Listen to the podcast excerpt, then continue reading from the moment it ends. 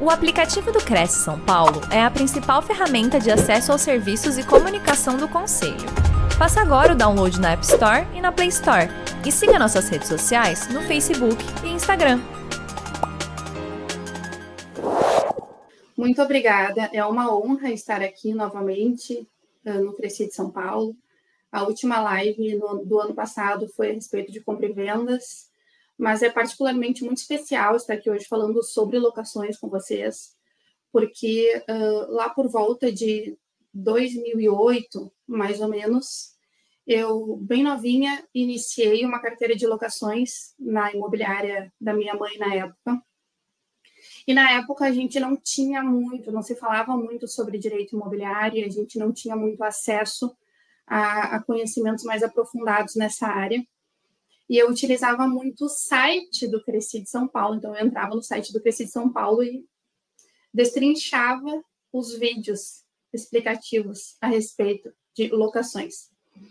E eu estou contando essa história porque, para criar essa palestra, para criar essa live, eu me lembrei de como eu comecei. É, porque quando eu iniciei, eu iniciei sozinha. E eu precisava começar por alguma parte. E eu pensei, eu vou começar pela leitura da lei. E eu li a lei do inquilinato, claro, uh, hoje nós vamos trazer, fiz pinceladas uh, de, artigos principais nesses mais de 15 anos de experiência, artigos que nós utilizamos muito no nosso dia a dia, mas na época eu li a lei do inquilinato e é uma leitura muito interessante, ela não é uma lei maçante e ela é uma uh, legislação que traz e responde às nossas dúvidas diárias. Tanto que eu sou hoje gestora jurídica do setor de locações de uma imobiliária aqui de Porto Alegre, e muitas vezes, quando eu vou responder alguma pergunta, eu me utilizo da lei, eu envio a lei e, essa, e esse, eu envio o artigo da lei, e esse artigo muitas vezes é enviado ao cliente e é resolvido um problema que talvez fosse se, se prolongar, né? Então, Uh, sim, nós vamos ler, nós vamos ler artigos, os principais artigos que nesse período eu entendo que são muito utilizados no dia a dia comercial e administrativo da empresa, e vou, dentro do possível, vou trazendo os meus comentários práticos. Mas, assim, é muito importante que se leia no, no, no geral, como um todo, tá, pessoal? A gente já vai começar aqui para não nos estender muito, porque a ideia é transmitir conhecimento para vocês falando já sobre o artigo 3 da Lei do Inquilinato, que trata da vênia conjugal. E vocês vão ver que vai ter sempre um textinho do lado do, do artigo. O artigo está ali, o artigo 3 e ao lado vai ter um texto, porque depois eu vou disponibilizar esse material para quem me solicitar por e-mail e eu quis deixar ele mais completinho para vocês, tá? Então, o artigo 3 ele fala sobre a vênia conjugal, ou seja, a anuência do cônjuge do locador no contrato de locações. Lembrando que o locador é aquele que está alugando e o locatário, que eu vou me referir como inquilino, é aquele que está alugando. Alugando como inquilino e quem está alugando como proprietário do imóvel é o locador. É, então, o artigo 3 fala: o contrato de locação pode ser ajustado por qualquer prazo, dependendo de vênia conjugal, ou seja, da anuência do cônjuge do locador ser igual ou superior a 10 anos. Ausente a vênia, o cônjuge não estará obrigado a observar o prazo excedente. O que, que nos interessa aqui? O que, que é prático aqui para o dia a dia? E me surgem muitas dúvidas. Annelise, eu preciso colocar o nome dos dois proprietários, do, do, do, do casal, na, no contrato de locações? Não, não há necessidade de se colocar o nome dos dois no contrato de locação como locadores. Basta que se coloque apenas um, porque a anuência do outro só é exigida para contratos com prazo superior a 10 anos. Isso independe do regime de bens. Então, se a gente tiver um contrato de 10 anos ou mais, sim, daí é obrigatória essa anuência. É diferente da situação, gente, olha só, não confundam, é diferente da situação. A gente está falando de vênia conjugal, ou seja, há um casamento.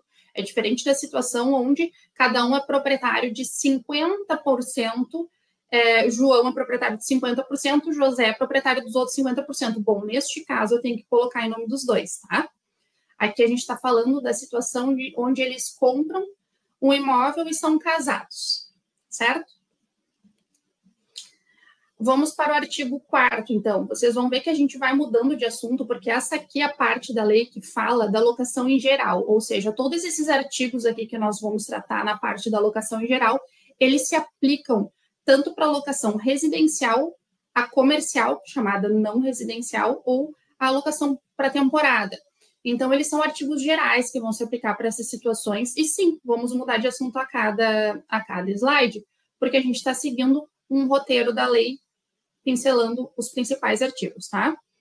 Esse aqui é o artigo 4 que fala ali do que da multa compensatória, ou seja, é aquela multa que a gente conhece que se o inquilino rescindir o contrato antes do final do prazo do contrato, que geralmente é 30 meses, ele vai ali pagar uma multa proporcional, que por muito tempo foi de três aluguéis. E aí veio a lei, eh, teve uma atualização da lei do inquilinato, e se passou a ser proporcional. Então, vamos ver ali o artigo 4 Durante o prazo estipulado para a duração do contrato, geralmente 30 meses é a, é a, é a regra geral do mercado, não poderá o locador reaver o imóvel alugado.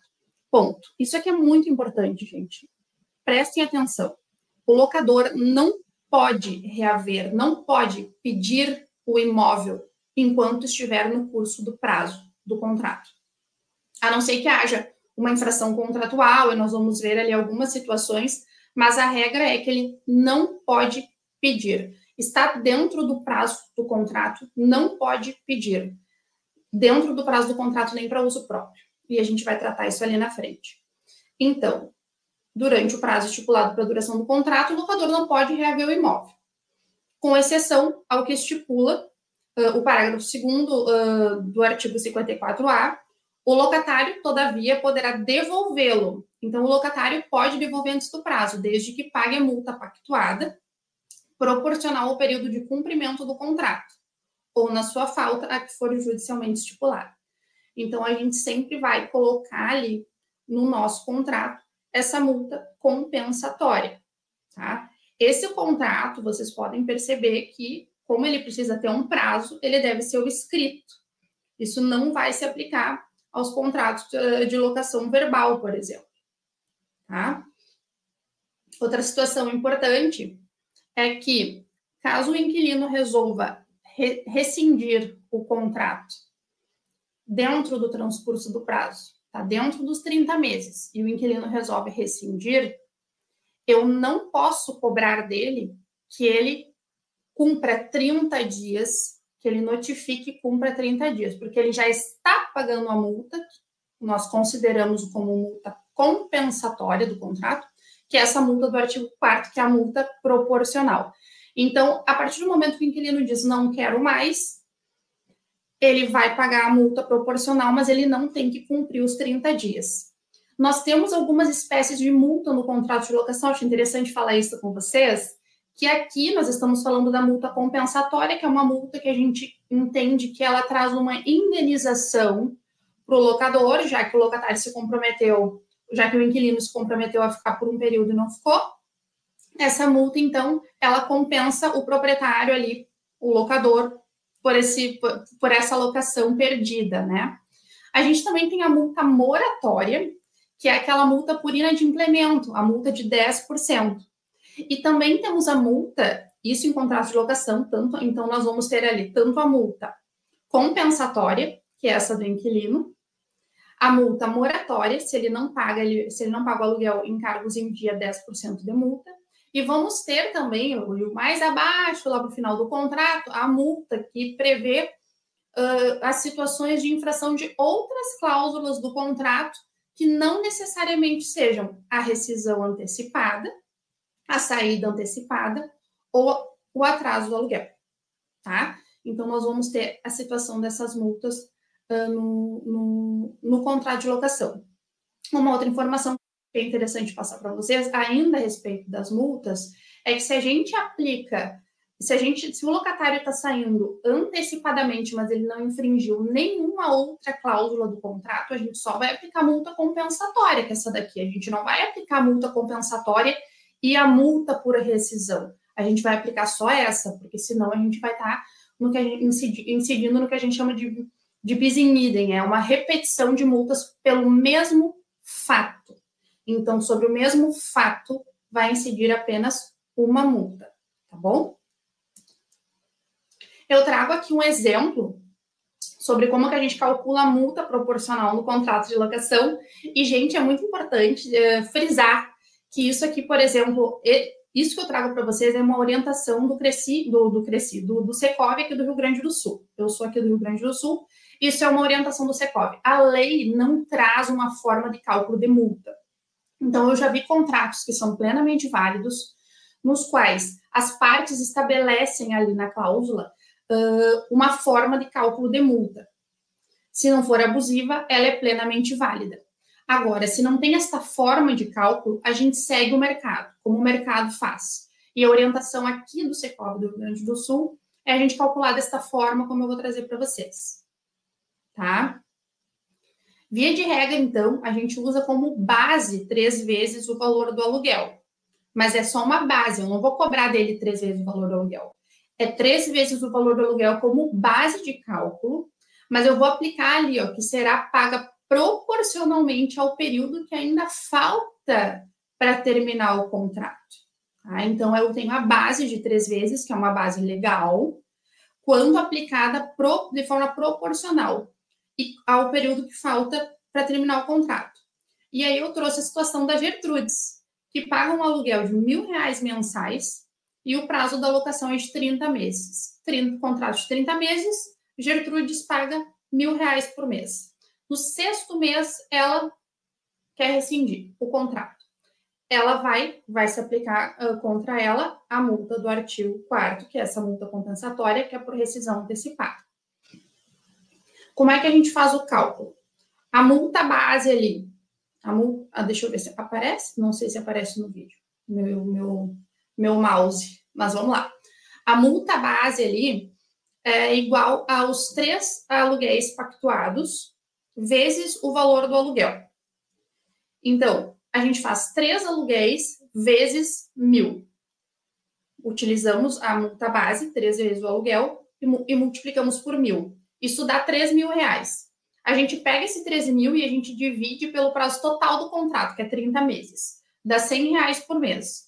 Então, nós pegamos o tempo restante do contrato, ela saiu no sexto mês, faltam 24 meses para que uh, o contrato fosse concluído.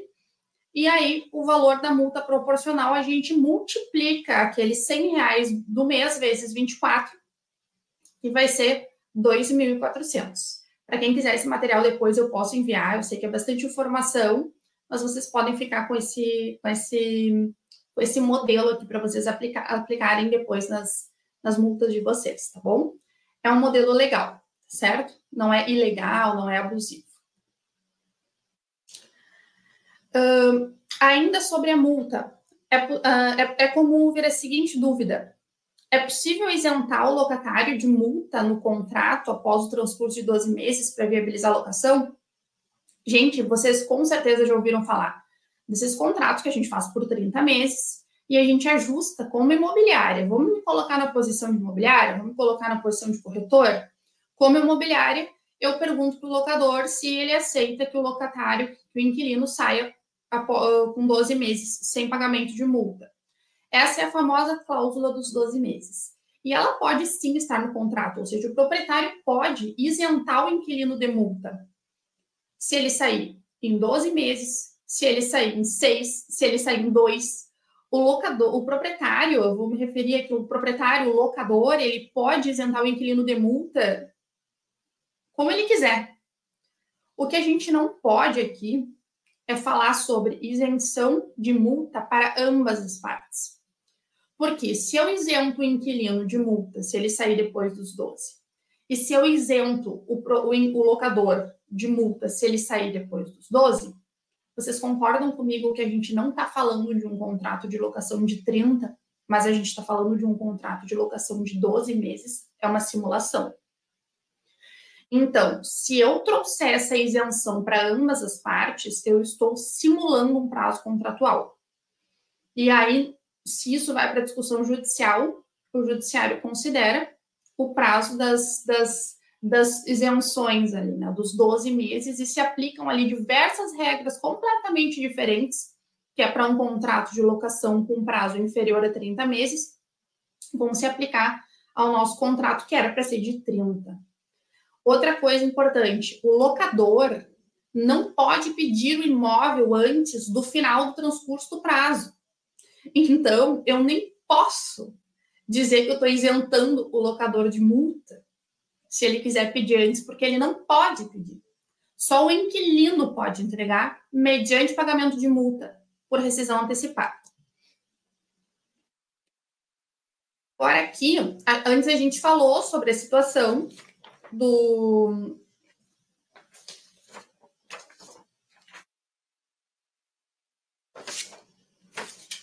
Ah. Antes a gente falou sobre a situação do inquilino, ele pedir a rescisão do contrato antes do prazo, né? Aqui o artigo 6 ele está falando sobre a situação do inquilino que diz que vai sair depois que já transcorreu o prazo do contrato. E ele vai poder, então, tá ali no artigo 6 o locatário poderá denunciar a locação. Denunciar, gente, sempre quando eu usar o termo denunciar, entendam pedir para sair, notificar, informar a desocupação, denunciar, informar que vai sair. Então, o locatário poderá denunciar a locação por prazo indeterminado, quando já transcorreu o prazo do contrato, se torna a locação por prazo indeterminado, mediante aviso por escrito ao locador com antecedência mínima de 30 dias. E se ele não avisar, se ele simplesmente sair, ele ainda assim tem que pagar a quantia referente a esses 30 dias, uma espécie de indenização, né? Então, transcorrido o prazo, o inquilino não pode mais, não vai mais pagar multa por, por rescisão antecipada, mas tem que cumprir esses 30 dias. E se não cumprir os 30 dias, não quero cumprir, tudo bem, não tem problema, mas tu vai pagar esses 30 dias. Isso está ali no artigo 6. Aqui no artigo 8 a gente traz a situação do imóvel que ele é alienado durante a locação. E hoje eu até tive uma situação dessas. O imóvel ele é vendido. Então a gente tem um contrato de locação e o imóvel é vendido durante a locação. Só que vejam só e vejam bem, esse contrato que me trouxeram como dúvida, ele continha uma cláusula de vigência. O que, que é a cláusula de vigência? A cláusula de vigência é uma cláusula que diz que em caso de venda de alienação, o novo adquirente ele precisa respeitar o prazo do contrato de locação. Tá? Então aí a gente tem que tomar cuidado com alguns requisitos que eh, são trazidos aqui pela, pela lei. Vamos, vamos ler aqui o artigo 8 porque senão eu me empolgo falando e esqueço de ler o artigo com vocês. Se o imóvel for alienado durante a locação, o adquirente, que é o comprador, né, poderá denunciar o contrato, ou seja, o adquirente poderá pedir para que o inquilino saia, dando ali um prazo de 90 dias para desocupação. Então, gente, esse adquirente, ele tem 90 dias para pedir a desocupação, isso está ali no parágrafo 2 a denúncia deverá ser exercida no prazo de 90 dias, contado do registro da venda ou do compromisso, enfim, daí tem alguns detalhes que cabe eh, uma leitura mais detalhada quando vocês se depararem com essa situação. Mas o, mas o ponto é, o que é importante saber é que o adquirente ele vai ter 90 dias para pedir para o inquilino sair se ele não pedir nesses 90 dias, vai se presumir que ele concordou com e, e, o contrato vai continuar com ele como sendo locador e ele tem que respeitar o prazo, tá? E ele pedindo dentro dos 90 dias, ele tem que dar mais 90 dias para o inquilino sair. Então, o inquilino tem 90 dias garantidos aí para poder sair. Isso agora eu estou falando de contratos uh, que não tenham cláusula de vigência, contratos comuns do nosso dia a dia, né? Então, se o imóvel for alienado, o adquirente poderá denunciar o contrato com prazo de 90 dias para desocupação. E aí vem, salvo se a locação for por tempo determinado e o contrato contiver cláusula de vigência em caso de alienação e estiver averbado junto à matrícula do imóvel. Então, se o contrato for por tempo determinado ou seja, ele está transcorrendo ainda dentro do período determinado do contrato, né? Ele contém cláusula de vigência e em caso de e está averbado junto à matrícula uh, do imóvel. Nesse caso, esse contrato ele não estava averbado na matrícula do imóvel. E aí a gente está buscando uh, contornar uh, a situação com, com o inquilino. Então, esse, esses requisitos, eles são muito importantes. E ele, eu, eu dissequei um pouquinho mais ele aqui para vocês. Se o contrato de locação, portanto, contiver cláusula de vigência, estiver vigorando por, por prazo determinado, ou seja, dentro dos 30 meses, e estiver averbado na matrícula imobiliária, o comprador vai ter que esperar até o final do prazo do contrato de locação para poder tomar posse do imóvel. Mas e se o contrato não está averbado na matrícula imobiliária, ele é um contrato que foi por assinatura eletrônica e eu não consegui averbar esse contrato, ele não, tá, ele não é um contrato que está averbado, mas ele tem a cláusula de vigência, eu preciso me preocupar com alguma coisa? Olha, o comprador, nesse caso, ele não vai precisar respeitar o prazo do contrato, mas o inquilino pode requisitar ali depois perante o proprietário perdas e danos, já que, de certa forma, as partes ajustaram e foi um, um ajuste moral entre elas, né? Foi um ajuste moral entre essas partes. Então, é muito bom cuidar. Sempre em caso de compra e venda, para quem é corretor e trabalha com compra e venda e locação, leiam o contrato de locação para verificar se tem cláusula de vigência. Isso é básico e isso é muito importante, tá? Ali, o artigo 9 e a cláusula de vigência, gente, só para completar, desculpa, mas ela costuma, ela costuma constar muito em contrato de locação uh, não residencial inclusive em contratos de locação não residencial, desses que essas lojas pegam e fazem reformas enormes dentro do imóvel, é muito importante que conste a cláusula de vigência no contrato para garantir, né? Por causa que senão ela faz toda uma reforma enorme, fica dois anos, uma locação que era para ser de 10, né? O imóvel é vendido e aí, como é que fica? Então, é muito importante constar essa cláusula de vigência. Como imobiliária, com relação ainda à cláusula de vigência, nós precisamos sempre de autorização do proprietário para incluir, porque ela interfere diretamente na. No, no, ela não é uma cláusula comum, ela não é uma cláusula padrão. Então, para nos preservar com relação à questão da responsabilidade civil dos atos que fazemos em nome do, do, do, do locador, a gente sempre pede a autorização para a inclusão dessa cláusula. Bom, lembra que eu disse para vocês que a locação que o proprietário teria que respeitar todos os 30 meses? Pois é, tem algumas exceções para isso, tá? Via de regra, o proprietário sempre tem que respeitar a locação, seja ela de 30 residencial, seja ela de 20 residencial, seja ela de uh, 15 meses uh, não residencial.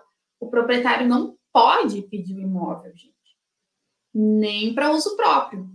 Agora, a locação pode ser desfeita por mútuo acordo. Então, nesse caso, o proprietário, o locador ali, ele pode sim pedir a desocupação por mútuo acordo. Em decorrência de uma prática de infração legal ou contratual, isso se aplica para ambas as partes, se alguma das partes quebrar o contrato. Em decorrência da falta de pagamento de aluguel e demais encargos e para a realização de reparos urgentes determinados pelo poder público, que não possam ser normalmente executadas com a permanência do locatário. Daí é uma situação excepcional, né? Mas as, as situações que nós mais vemos, ela, ela realmente são, uh, são um mútuo acordo, ou seja, as partes entram em acordo e desfazem o aluguel decorrência da prática de infração legal ou contratual, e isso vale para ambas as partes, porque o locador também pode quebrar, quebrar, o contrato, e a gente vai ver isso ali quando a gente falar sobre as das obrigações do locador. O locador ele pode sim quebrar o contrato de locação se ele não cumprir com as suas obrigações. Uma delas, por exemplo, é garantir as condições de habitabilidade para o imóvel. Então, o locador ele tem esse dever. E se ele não garante as condições de habitabilidade do imóvel, a gente pode sim pedir a rescisão do contrato de locação por culpa do locador e ainda até mesmo aplicar uma multa em face dele ali, aquela multa lá de quebra de, de cláusula, uh, lá de quebra de cláusula, não a de rescisão antecipada, não a moratória, mas a de quebra de cláusula, que se aplica para ambas as partes. Mas, friso, o locador não pode pedir o imóvel antes exceto nessas situações aí. Tá? Aqui, é livre a convenção do aluguel, gente. Vedada sua estipulação em moeda estrangeira. Sim, já recebi solicitação para fazer contrato de locação em dólar. Não dá, né? Então, hoje no Brasil, assim, vigora mesmo a questão do curso forçado da moeda, né? Então, os contratos de locação, eles são realizados uh, com valor, com valor em real, valor fixo, né? R$ 2.250. Sobre esses valores incidirão uh, os reajustes, né?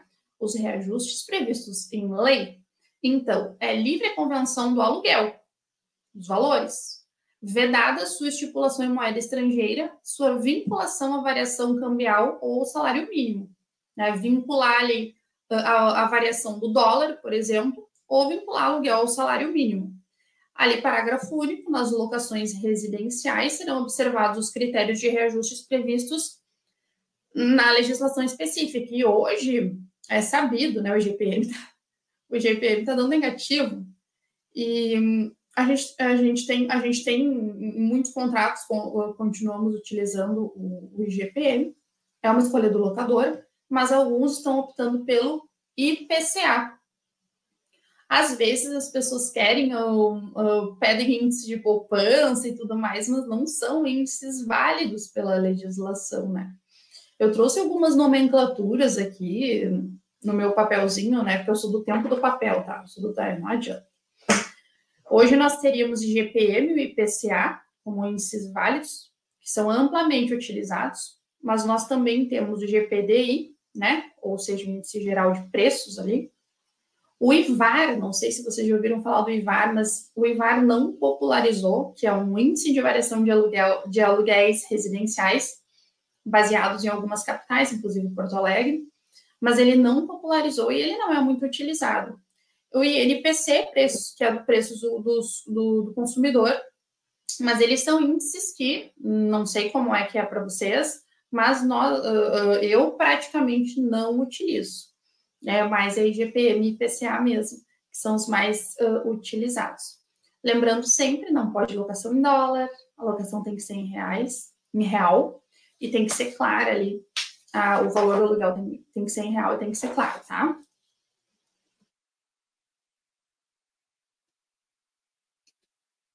Vamos lá, salvo as hipóteses do artigo 42 da locação para temporada, o locador não poderá exigir o pagamento antecipado do aluguel. Gente, isso aqui é tão importante, porque assim, ó. Vocês sabiam que exigir pagamento de aluguel antecipado está lá no artigo 43, inciso 3 da lei do inquilinato, é uma contravenção penal. Exigir aluguel antecipado do inquilino é uma contravenção penal punível com prisão, inclusive. Tá? É óbvio que vai ter toda uma análise de um penalista, de um penalista enfim, não, mas é uma contravenção penal. E aí, saindo um pouquinho desse artigo, mas, mas entrando nessa questão da exigência do, do, do, do aluguel antecipado, que a gente sabe que acontece muito no mercado, é, o que, que eu, como advogado, oriento os meus clientes? Primeiro, você não vai dizer para o inquilino que ele tem que pagar o aluguel antecipado. Isso é negocial e ele oferece o pagamento com alguma intenção de obter alguma outra situação em troca, como benfeitorias, enfim, alguma situação que ele queira obter do locador. Olha, eu pago antecipado, mas eu também quero que você arrume a parede, isso, aquilo para mim. E aí isso é negocial, isso é oferecer um valor de aluguel antecipado e a gente escreve isso no contrato ali, que por livre e espontânea vontade ele está oferecendo esse valor, porque a gente também não vai vedar o oferecer, né? O que não pode é, está claro ali no final, não pode exigir o pagamento antecipado do aluguel. Não pode cobrar, mas o inquilino poderá oferecer. E quando isso acontecer, isso tem que estar claro em contrato que ele está oferecendo é imprescindível que se conste em contrato ou em algum termo em apartado para proteção da imobiliária, do corretor e do, e do proprietário, para que não seja imputado no futuro uma contravenção penal. Tá? Então, ali nós temos que, salvo as hipóteses do artigo 42, que são aqueles contratos que não têm garantia, contratos que não têm garantia, é possível tu pedir todo mês um aluguel adiantado, então, mas não todo ano, né? Todo mês tu pede o, adiantado daquele mês até o dia 6, vence, com vencimento dia 6, todo mês, todo mês, todo mês, porque o contrato não tem garantia. Não tem garantia. Isso pode, tá? Ou na locação para temporada, que é aquele prazo máximo de 90 dias, e daí pode sim pedir uh, esse aluguel antecipado desse período, né? Inteiro você pode receber dos 90 dias, não tem problema. Senão você não pode exigir, não quero dizer que não possa aceitar, certo? Desde que oferecido para proteção X em algum documento. Então, nós temos ali o artigo 22 da lei do inquilinato, que fala dos deveres do locador e do locatário. Vocês viram que ela vai evoluindo da locação geral, daí veio locação geral, aplica para tudo, veio para o aluguel, falou do valor do aluguel, falou que não pode aceitar aluguel antecipado. Agora ela pegou aqui, puxou os deveres do locador e do locatário. Lembra que eu falei ali que o locador ele pode sim causar rescisão do contrato uh, e pode ser o causador e até mesmo incidir multa contra ele, pois então aqui o artigo 22 traz alguns incisos, eu selecionei alguns incisos de obrigações do locador e que eu acho que são muito importantes aqui, gente, tanto para o setor comercial quanto administrativo, e é por isso que vou fazer questão de ler com vocês, tá? O locador ele tem que entregar ao locatário o imóvel alugado em estado de servir ao uso que se destina. Esse inciso 1 ele é tão importante. E ele é tão importante especialmente para o setor de reparos da imobiliária, tá? Por quê? Porque ele está falando das, do que chamamos de condições de habitabilidade, ou seja, o locador ele precisa entregar o imóvel com condições de habitabilidade, ele precisa manter depois, então, no inciso 2, garantir durante o tempo da locação o uso pacífico do imóvel locado. São manter durante a locação a forma e o destino do imóvel, são situações que nos remetem à habitabilidade, a condições de habitabilidade, nas quais, se o locador não proporciona para o inquilino isso, uh, o contrato pode sim ser rescindido por responsabilidade do locador e pode sim incidir multa em face do mesmo, que vai estar tá prevista lá no contrato de locação, aquela multa que se aplica para ambas as partes por infração de cláusula contratual que eu falei ali no início, né? Quando a gente falou dos três tipos de multa, né? Tem no contrato de locação a compensatória, a na moratória de 10% de atraso e essa multa por infração de cláusulas, tá? Então, que se aplica a qualquer uma das partes. O locador, eh, ele tem que garantir essas condições de habitabilidade, e isso é tão importante que a gente já teve situações, e eu, quando eu falo a gente, eu não estou falando só do lugar onde eu estou hoje, eu estou falando ao longo de toda a minha vida, assim, a gente, eu e as pessoas que trabalhavam comigo e trabalham comigo, ah, nós tivemos situações de, de, que está caindo um pedaço do chão e o, o proprietário não quer resolver. É, falta de condição de habitabilidade. E aí vai do jogo de cintura de tu entender isso é condição de habitabilidade, isso não é. E aí vai do setor de reparos ali, tá sempre tentando entender isso é habitabilidade, uma invasão de cupins, uma invasão, uma infestação de cupins. É uma condição de habitabilidade, é uma questão de habitabilidade.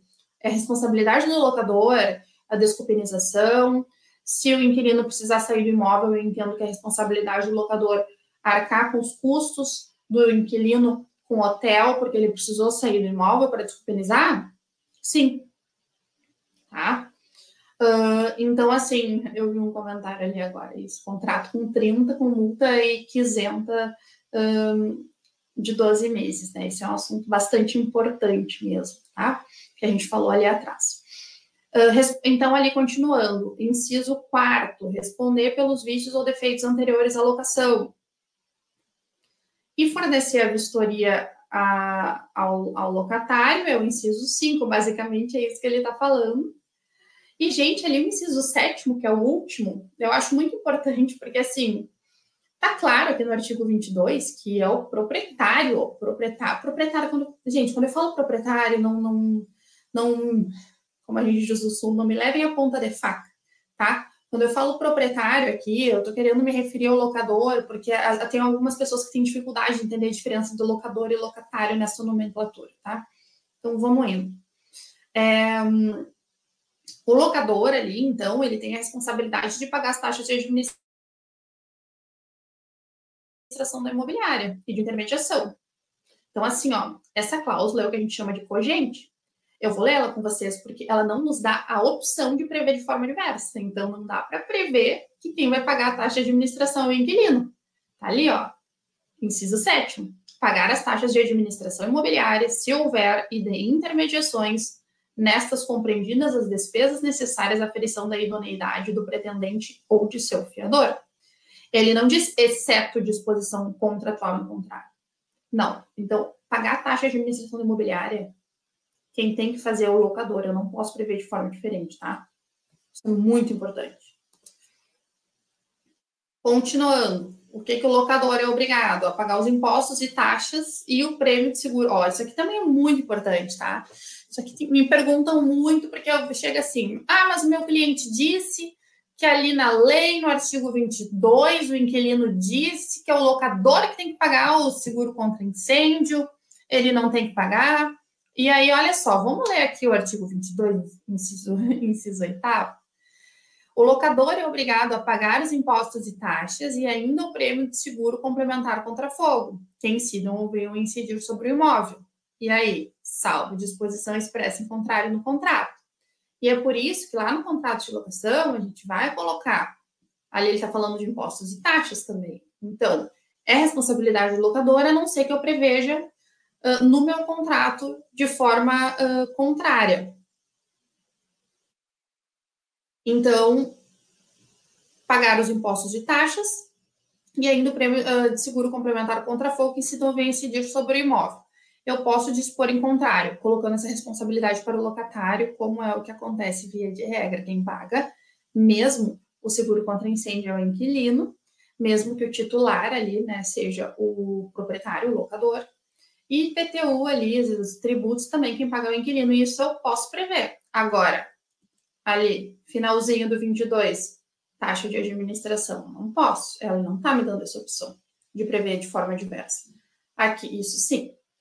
Depois a gente vai ali para o inciso 9. Exibir ao locatário como solicitado comprovantes relativos às parcelas que estejam sendo exigidas, são coisas mais, mais, mais fácil compressão e pagar as despesas extraordinárias em condomínio. Gente, eu não vou, nem tenho condições de tempo hoje da gente entrar no, nas, nas, no, na parte condominial, o que, que, são as despesas extraordinárias, o que, que são as despesas ordinárias, mas isso está na lei do inquilinato, é importante que vocês leiam.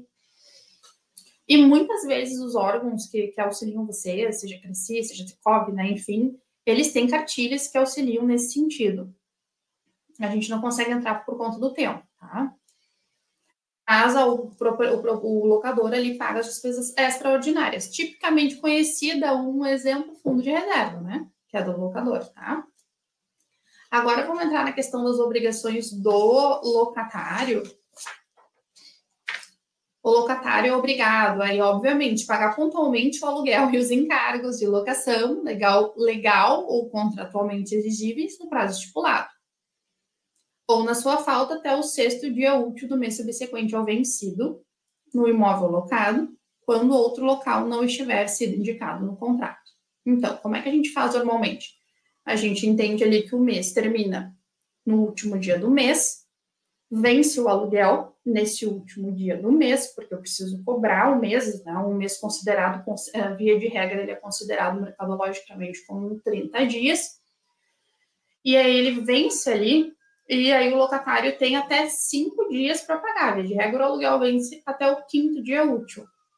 Mas pode alterar para dia 7, pode alterar para dia 10. Isso é a critério das partes. O, a segunda parte ali do inciso primeiro do artigo 23, o que ele está me dizendo é que se não tiver nenhuma previsão no contrato, vai se considerar o sexto dia útil do mês subsequente ao vencido, do mês seguinte ao vencido. Então, venceu, venceu em agosto, paga em setembro. Qual é o mês subsequente ao vencido? Setembro. Paga até dia 5 de setembro, previsão contratual, se não tem previsão contratual até o sexto dia útil do mês de setembro. Mas o mês vencido é agosto nesse exemplo, tá? Também é muito importante aqui, ó, a questão do local, né? A gente tem que indicar se vai ser pago por TED, se vai ser pago por boleto bancário, e aí eu posso dar um, um, um lembrete para vocês, não esqueçam de incluir ali no contrato de vocês que o, que o inquilino ele aceita o pagamento das taxas, né? Que é absolutamente legal essa inclusão e necessária para que não seja questionada as taxas de boleto ali, né? As taxas de, do, do boleto bancário, taxas bancárias. Então, isso tem que estar previsto. Se não tiver previsto, o inquilino, a lei entende que o local de pagamento vai ser no local uh, do, o, do imóvel mesmo, tá? Ainda, o locatário é obrigado a, vamos ali para o pretinho é sempre o artigo, tá? Vocês já devem ter percebido, mas vamos lá. O locatário é obrigado a servir-se do imóvel para o uso convencionado ou presumido compatível com a natureza deste com o fim que se destina, devendo tratá-lo com o mesmo cuidado como se fosse seu. Ele tem que cuidar do imóvel. Depois ali, 13, ele tem que restituir o imóvel no estado em que recebeu, salvo deteriorações decorrentes do uso normal. É aquela história da vistoria, né? Que a gente prevê, recebe, faz a vistoria inicial, faz a vistoria final, ele tem que devolver conforme ele recebeu, salvo deteriorações decorrentes de uso normal nem precisa incluir esse contrato, isso aqui está na lei, tá? Então, às vezes, tem muito pedido de inclusão, ah, inclui salvo deterioração de uso normal. A gente inclui, está na lei, é, tá ok, não tem problema, tá? Depois ali, levar imediatamente ao conhecimento do locador surgimento de dano ou defeito, cuja reparação este incumba. Uh, isso a gente vai ver até depois ali, como assim, né? Uh, o, que, o, o, né o, o, que cabe ao locador, o que é de responsabilidade do locador, o que é de responsabilidade do, do, do locatário. O que é de responsabilidade do locador diz muito respeito à questão da habitabilidade, que a gente estava vendo ali muito, muito, muito. A gente tem muitas questões de, de, de compreender o que, que se trata de, de, de, obrigação de habitabilidade ou não, defeitos, defeitos, defeitos e vícios anteriores, né? São ali as, as obrigações do locador, né? Não se esqueçam daquela parte. E uh, essa é uma situação que o locatário tem que levar ao conhecimento, né, da imobiliária ali, do locador, alguma situação ou defeito do imóvel, via de regra, como é que se procede? Se manda um prestador, ele faz a avaliação para verificar se esse defeito era anterior ou não, e assim a gente faz o levantamento de responsabilidades de quem deve pagar uh, pelo defeito uh, existente, né? Muita questão de ralo, né? Enfim ralo de banheiro mesmo, muita questão de ralo de banheiro, tá? É, a gente está falando de locação, é isso aí, esse é o tema, esse é o assunto. Ralo de banheiro, não tem problema nenhum, porque às vezes a gente não sabe se o cano tinha um problema anterior ou foi o inquilino que causou. O prestador vai lá, faz essa avaliação e a gente vê se é responsabilidade do locador ou se é do inquilino, tá? Vamos lá. Deixa eu ver, deixa eu ver aqui alguma, as principais para a gente não ficar lendo de forma cansativa, né? Aqui a questão de não modificação, ali no inciso sexto, não modificar a forma interna ou externa do imóvel sem consentimento do locador. Depois a gente vai falar de benfeitorias ali, em que ele não pode sair mudando o imóvel. Bom, o que, que eu respondia para os meus.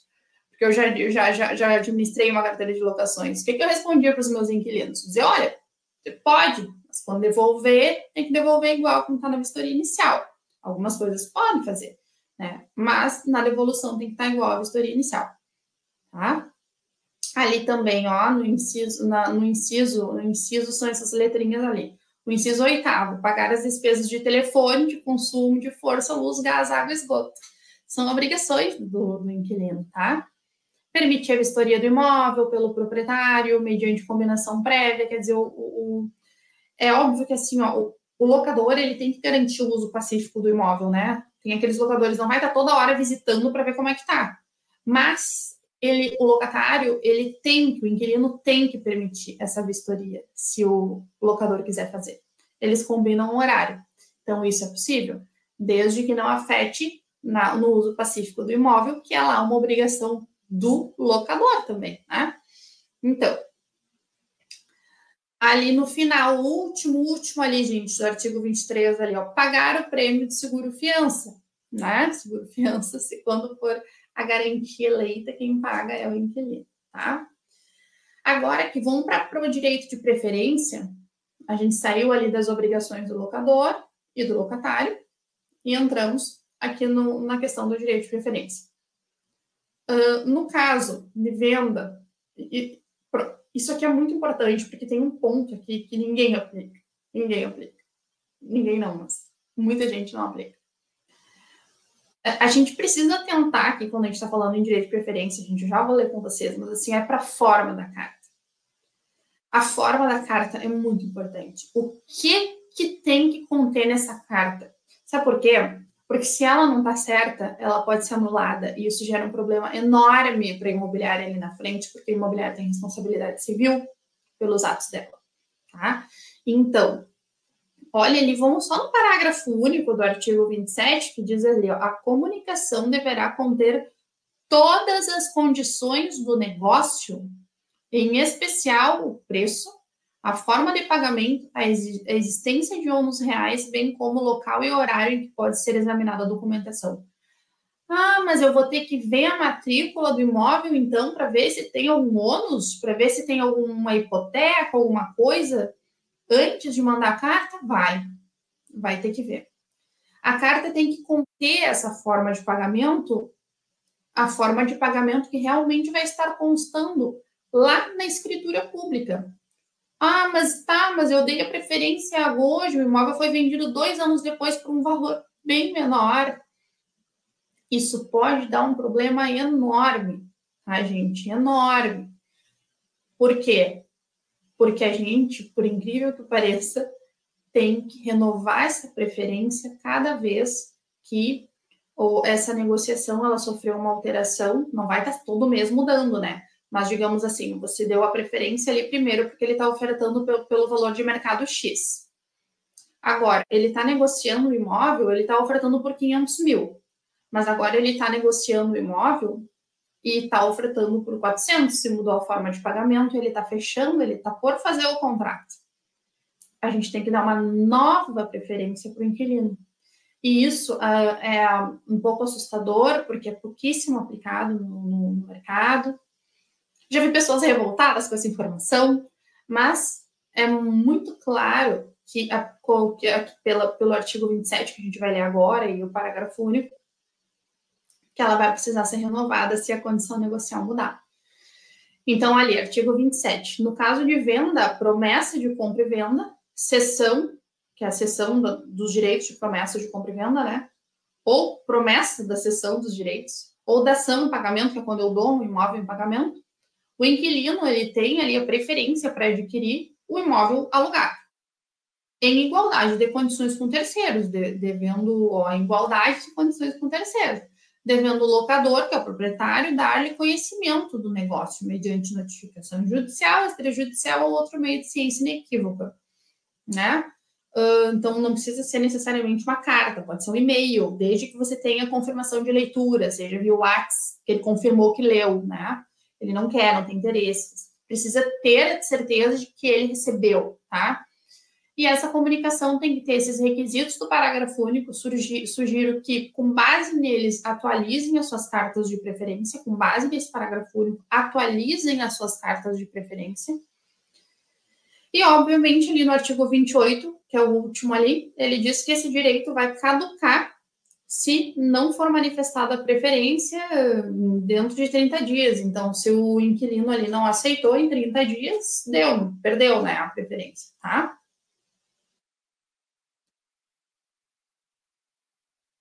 Aqui eu acho muito interessante, porque a gente tem a tendência de pensar que basta ter, basta que ele seja inquilino, basta que ele seja inquilino, ele é inquilino no contrato de locação, ele vai poder anular a venda se eu não der a preferência para ele mas não é assim que se sucede. Tá? O locatário, a gente tem duas situações, que são ali a letra A e a letra B, que são as situações nas quais o contrato de locação ele, ele não é levado para ser averbado na matrícula imobiliária, e aí o locatário vai poder pleitear perdas e danos se ele não se não for respeitado seu direito de preferência, mas ele não pode anular a venda. Agora, o locatário que cumpriu todos os requisitos que a gente vai ver agora, ele cumpriu todos os requisitos que a gente vai ver agora no artigo 33. Aí ele vai poder sim haver para si o imóvel através de uma adjudicação, ele deposita o valor em juízo, né, somado às despesas do ato de transferência, e ele poderá haver para si o imóvel. Aqui é, é muito importante a gente tomar cuidado, porque a gente sabe que existe por, por uma, mesmo que seja errado, né, errado não, absur, absurdamente incorreto, para não dizer outra coisa, às vezes as partes pactuam no contrato um valor e fazem uma escritura de valor menor. E aí o locatário cumpriu todos os requisitos do artigo 33, vai lá e adjudica o imóvel para ele, pelo valor da escritura, que é o valor que vale desse tipo de situação. Então, a gente tem ali o artigo 33, ó, o locatário preterido, ou seja, o locatário que não, que não teve respeitado o seu direito de preferência, poderá reclamar ao vendedor as perdas e danos, ou depositando o preço e demais despesas do ato de transferência haver para si o imóvel locado, pegar para si. C. Então, essa segunda parte, ele só vai poder fazer tudo isso de pegar e pôr o imóvel para ele se ele requisitar no prazo de seis meses a contar do registro da escritura ali no, no cartório de registro de imóveis, da, da venda que aconteceu sem sem a participação dele, né?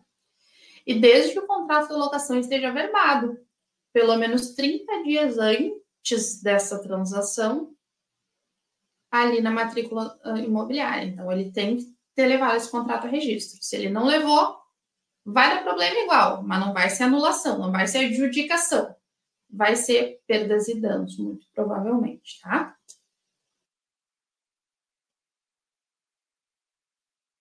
Tá ali, ali, ali é o que eu já expliquei aqui. Então, eu vou passar porque eu já expliquei.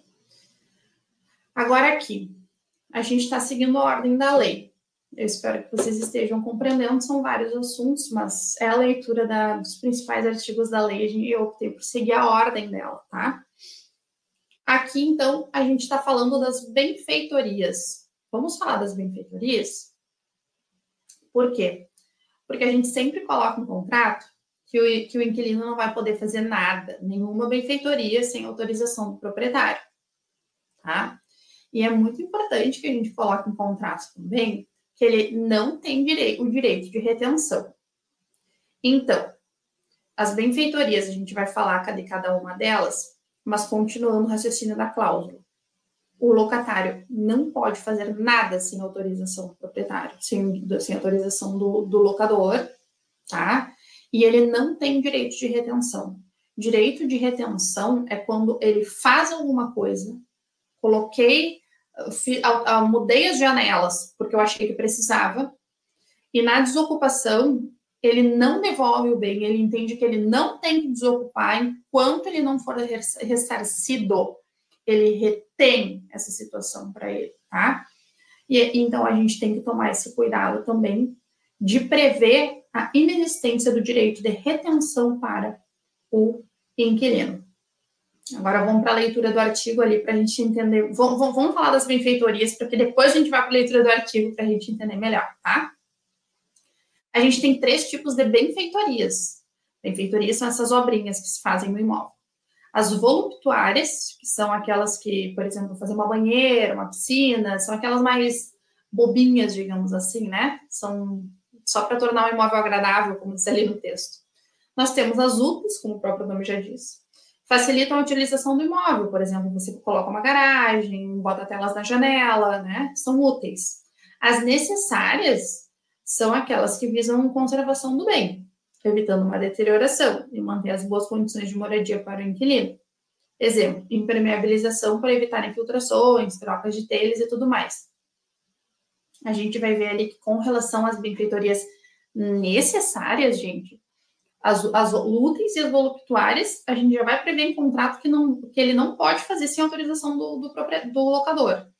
As necessárias também ele não pode, mas se ele precisar fazer, se ele precisar, se caiu, uma, caiu a telha do imóvel dele com a chuva e ele precisou fazer, aí sim se entende que nesse caso, mesmo que haja proibição em contrato, como é uma situação de, de necessidade, ele, ele deverá ser, ser ressarcido, tá? Mas aí as necessárias em casos excepcionais.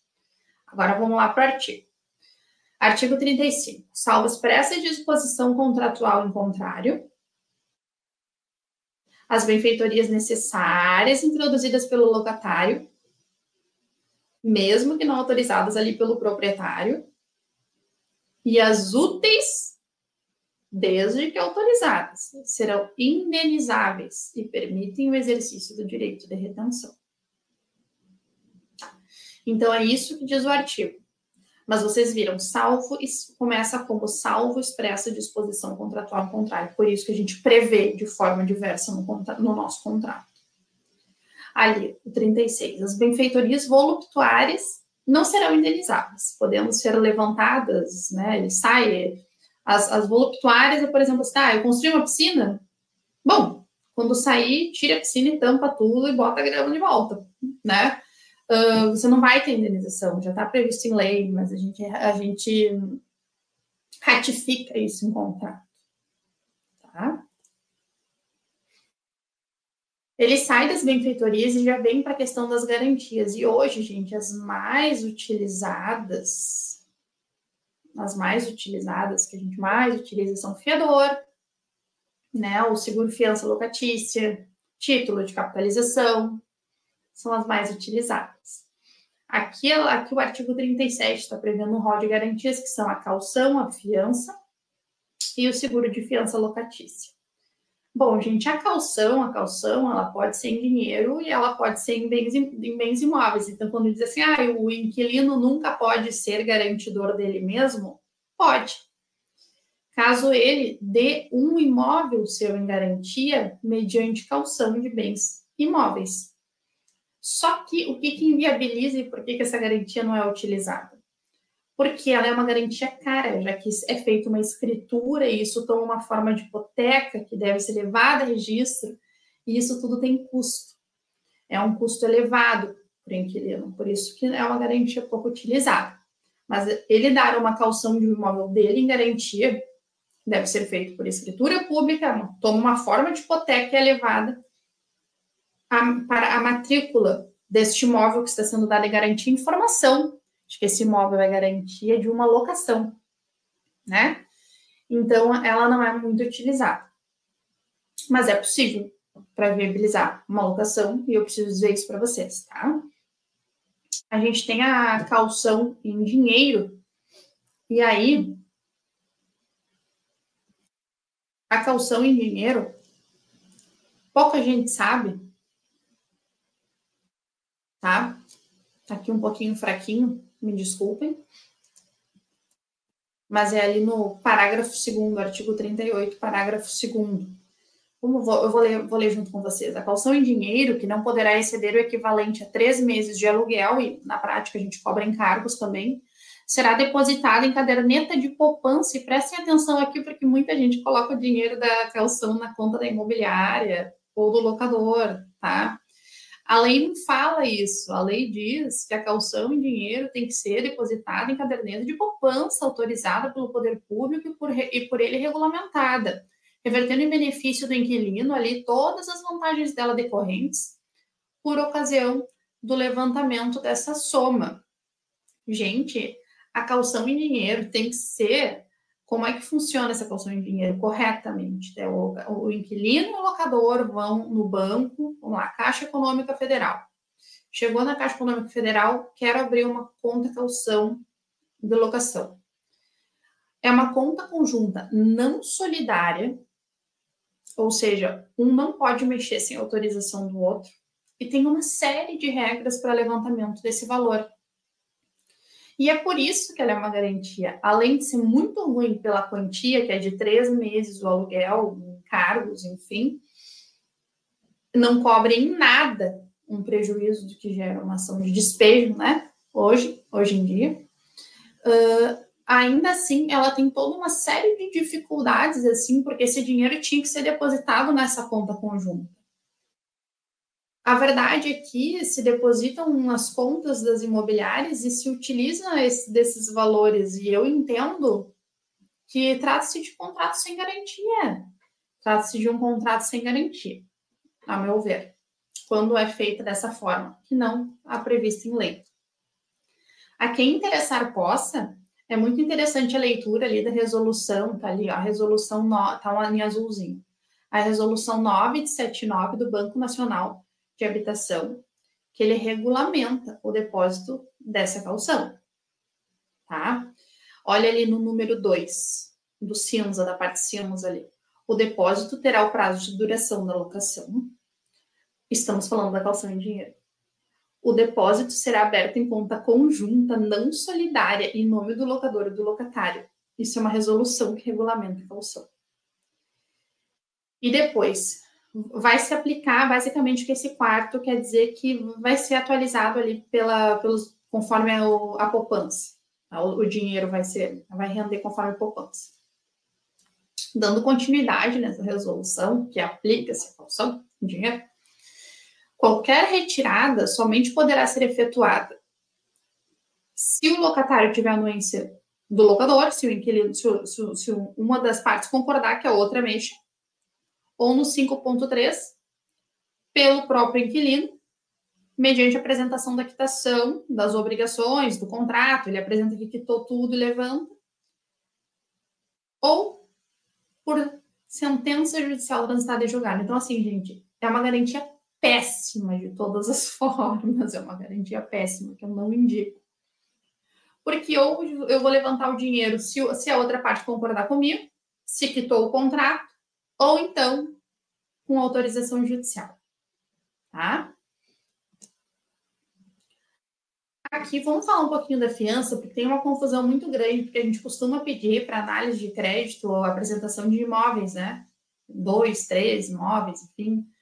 Uh, e as pessoas confundem um pouco, achando que a garantia são esses imóveis, e na verdade a fiança é uma garantia pessoal uh, o, o, porque ele pode dilapidar esses imóveis, digamos assim, a gente não acaba não tendo controle muitas vezes, fica difícil de ter este controle, apesar de se busca ter, mas é difícil ter. Mas o fiador ele vai continuar sendo fiador, ele vai continuar respondendo pelo contrato, com seus rendimentos, com, com, seu, com os valores em conta, com seus investimentos, porque ela é uma garantia pessoal. Ah, mas então por que, que a gente pede imóveis? Porque a gente quer garantir que, em caso de, de, de uma execução ali, a gente vá ter bens a penhorar. E nós temos essa responsabilidade civil aí também perante o, o locador que nos contrata, como imobiliário, como corretores, de fazer a coisa ah, dentro do que é, uh, se faz no mercado, né? Quando sai fora disso, a gente pode responder civilmente. Então, a gente pede essa documentação e ela é muito importante para a garantia do crédito, né? Para a garantia desse crédito, sim, é importante para conferir que essa pessoa tem imóveis, mas não são os imóveis que são a garantia. E eles também não precisam estar escritos no contrato de locação, como muita gente escreve, tá? E o seguro fiança, que é um, que é um o seguro fiança, ele é quando eu contrato uma seguradora para ser uh, o meu fiador basicamente, tem a policy e tudo, né? Tá, gente?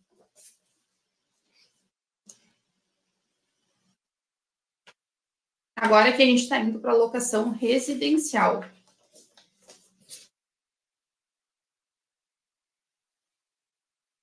A, a, a gente vai falar sobre a locação residencial, a não residencial e a locação por temporada, que são as previstas na lei, tá? Eu queria ressaltar aqui uma coisa muito importante que gera muita confusão, que, é, que diz respeito aos prazos, porque vocês vão ver que a diferença, a, a própria alocação residencial, ela tem duas vertentes. A alocação residencial, ela tem a vertente dos contratos de locação de 30 meses ou mais, e a vertente dos contratos de locação inferiores a 30 meses ou verbais. Isso dentro da locação residencial.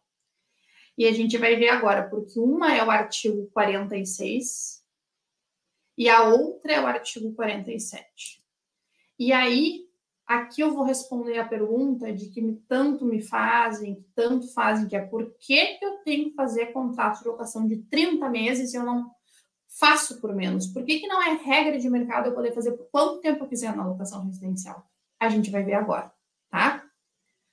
Essa locação residencial de 30 meses é a mais simples, gente.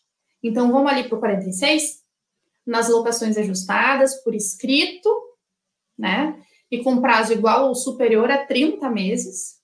A resolução do contrato, ali, o final do contrato, né, vai ocorrer quando acabar o prazo, independente de notificação ou aviso.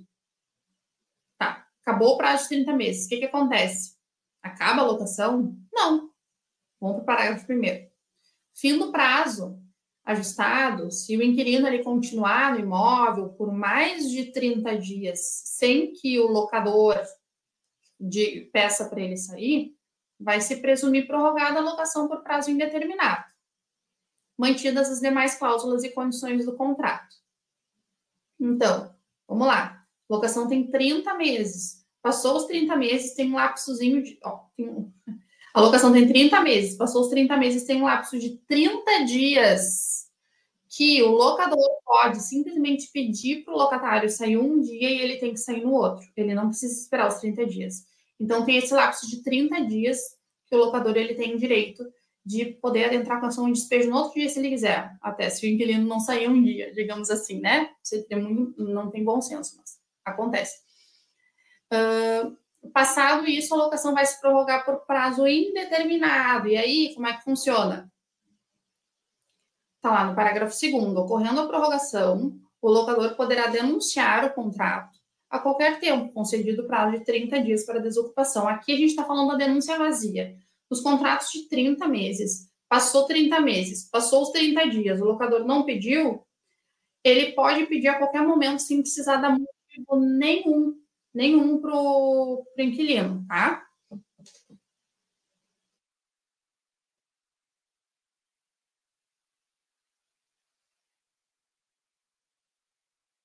Eu fui informada aqui que a gente já está passando do tempo.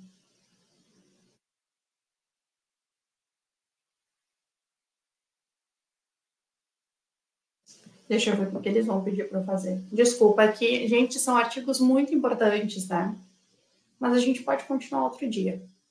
Então, continuando aqui, uh, a gente vai ter essa questão dos 30 meses, 30 dias ele não fez nada, vai se prorrogar o contrato, tá? O artigo 47, ele fala das locações uh, que são inferiores a 30 meses. Findo esse prazo, ele vai se prorrogar também por prazo indeterminado, igual a outra, só que qual é o problema aqui? É que o locador, o proprietário, ele só vai poder pedir o imóvel nos casos elencados em lei, nos casos do artigo 9 em decorrência da extinção do contrato de trabalho, no caso de pedir para uso próprio, e se for pedido para demolição, edificação, enfim, e se a vigência interrupta da locação ultrapassar cinco anos. Aqui está a explicação do motivo por que a gente faz o contrato de 30 meses. Porque quando ele for inferior a 30 meses, passou esse prazo, o proprietário, o locador, ele tem que ter um motivo para pedir esse imóvel, tá? E, e e no de 30 meses ele não precisa ter motivo nenhum, que é o que a gente chama de denúncia vadia. No, no, no prazo 30 meses, a gente chama de denúncia cheia, ou seja, ele tem que ter um desses motivos, senão ele tem que esperar cinco anos para poder pedir sem motivo nenhum. Então, é o maior pepino fazer contrato de locação por prazo inferior a 30 meses, porque provavelmente o proprietário vai ter que esperar cinco anos para pedir o imóvel sem motivo, a não ser que ele tenha um desses motivos aí elencados nos incisos, tá? Deixa eu ver se eu corro, porque tá faltando um pouco. Artigo 47. Hum...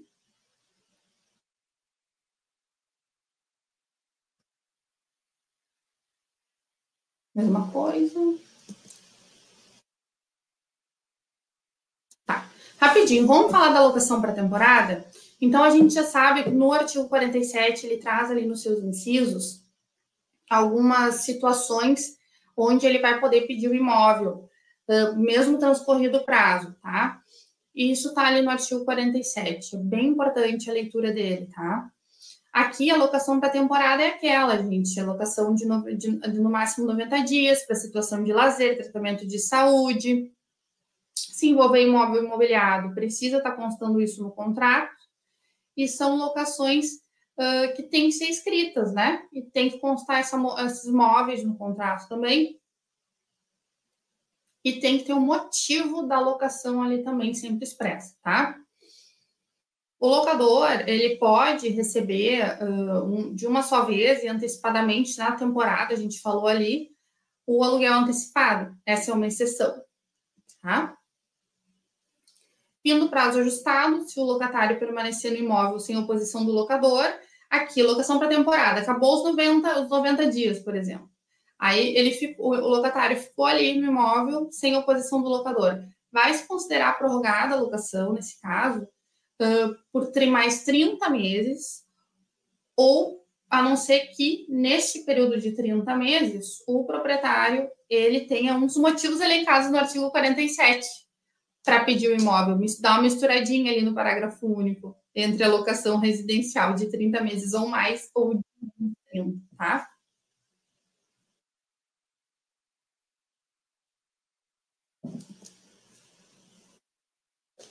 E aqui, para encerrar, considera-se. Uh, desculpa, gente, estou conversando aqui com o pessoal. Acho que eu me passei um pouco, acho tão importante esse assunto, me passei um pouco do tempo, me desculpem. Uh, considera-se locação não residencial. Isso aqui é bem importante, tá? Quando o locatário for pessoa jurídica, o imóvel destinar-se de seus titulares, diretores, sócios, gerentes, executivos ou empregados. Então,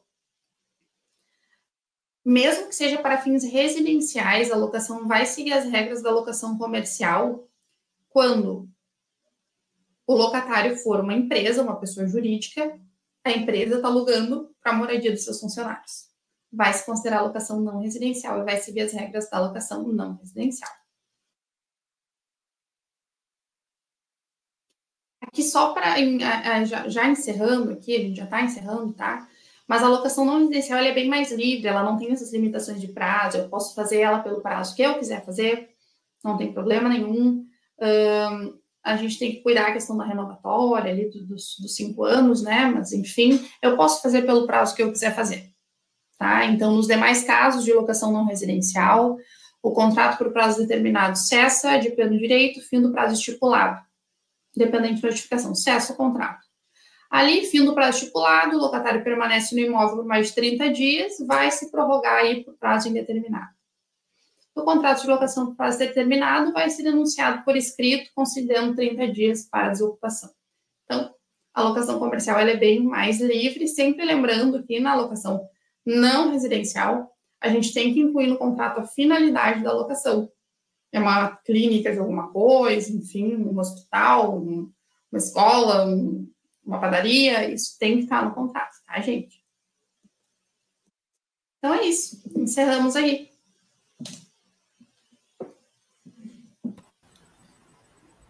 Boa noite novamente, doutora. Ei, me desculpa. Imagina, imagina, é muito enriquecedor esse conhecimento. Aqui no chat eu estou vendo os internautas nossa, nem vimos o tempo passar. Não, não acabe, fique é mais um pouco. Ai, porque eu achei, eu, eu cheguei a pensar, meu Deus, será que eu estou falando tão lentinha, é. lentinha, lentinha?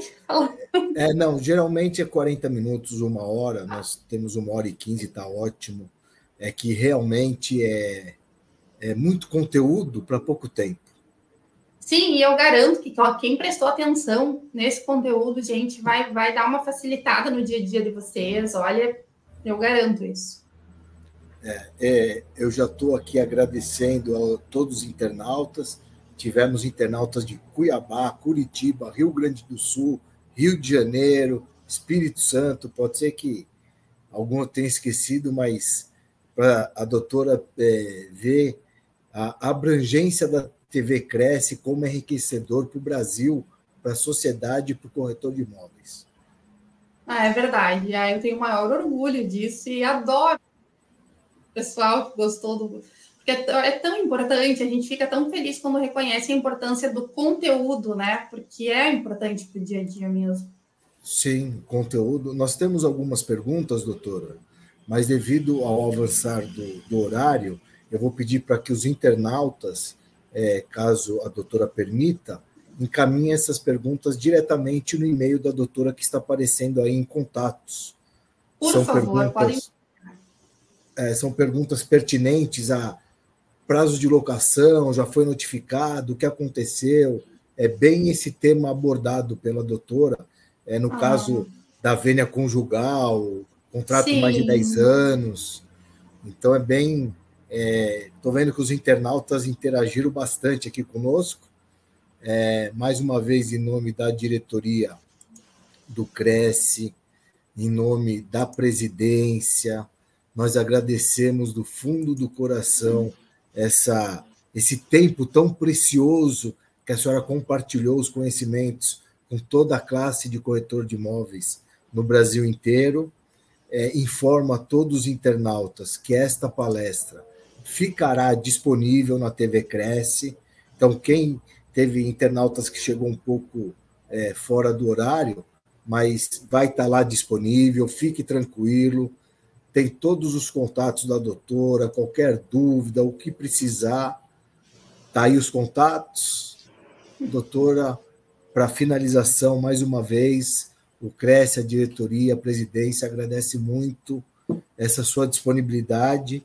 E a Casa do Corretor de Imóveis está de portas abertas para futuras palestras, porque locação de imóveis é um tema enriquecedor e grande são algumas minúcias que no dia a dia pode passar despercebido e trazer um problema para o corretor de imóveis e um prejuízo para locatário e locador.